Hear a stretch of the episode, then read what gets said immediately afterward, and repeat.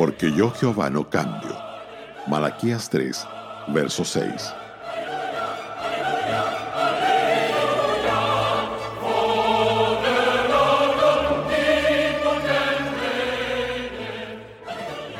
La inmutabilidad es el atributo de Dios que lo describe como invariable, es decir, que no cambia en lo que respecta a su ser esencial, sus atributos y los principios por los que opera.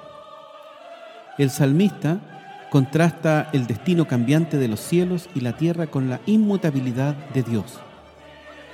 Los mudarás y serán mudados, pero tú eres el mismo. Santiago describe al Señor como Padre de las luces, en el cual no hay mudanza ni sombra de variación. Hay otras escrituras que nos recuerdan que Dios no se arrepiente. Dios no es hombre para que mienta, ni hijo de hombre para que se arrepienta. La gloria de Israel no mentirá, ni se arrepentirá. Pero, ¿cómo debemos entender entonces aquellos versículos que afirman que Dios se arrepiente?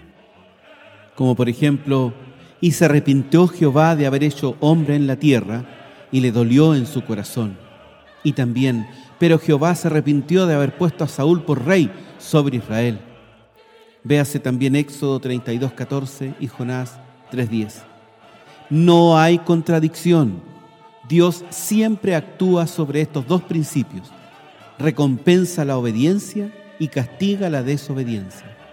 Cuando un hombre cambia de la obediencia a la desobediencia, Dios sigue siendo fiel a su carácter, cambiando del primer principio al segundo. A nuestros ojos parece como si Dios se arrepintiera, y así parece describirlo lo que podríamos llamar el lenguaje de la apariencia humana, pero no denota remordimiento o mutabilidad. Dios es siempre el mismo. De hecho, ese es uno de sus nombres. Tú mismo, que no cambias. Tú eres Dios de todos los reinos de la tierra. Ese nombre también se encuentra en Salmo 102, verso 27. La inmutabilidad de Dios ha sido un consuelo para sus santos en todas las épocas y es tema de muchos de sus cantos. La celebramos en las líneas inmortales de Henry Light. Cambio y decadencia alrededor percibo. Tú que nunca cambias, quédate conmigo. Es también una cualidad que debemos imitar. Debemos ser estables, constantes y firmes. Si somos vacilantes, veleidosos e inconstantes, representamos mal a nuestro Padre frente al mundo. Como le dice Pablo en su primera carta a los Corintios, en el verso 58 del capítulo 15 estad firmes y constantes, creciendo en la obra del Señor siempre, sabiendo que vuestro trabajo en el Señor no es en vano.